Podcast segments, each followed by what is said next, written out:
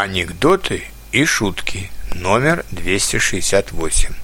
Брак по расчету. Никогда не стоит жениться ради денег. Любой банковский кредит в сто раз выгоднее.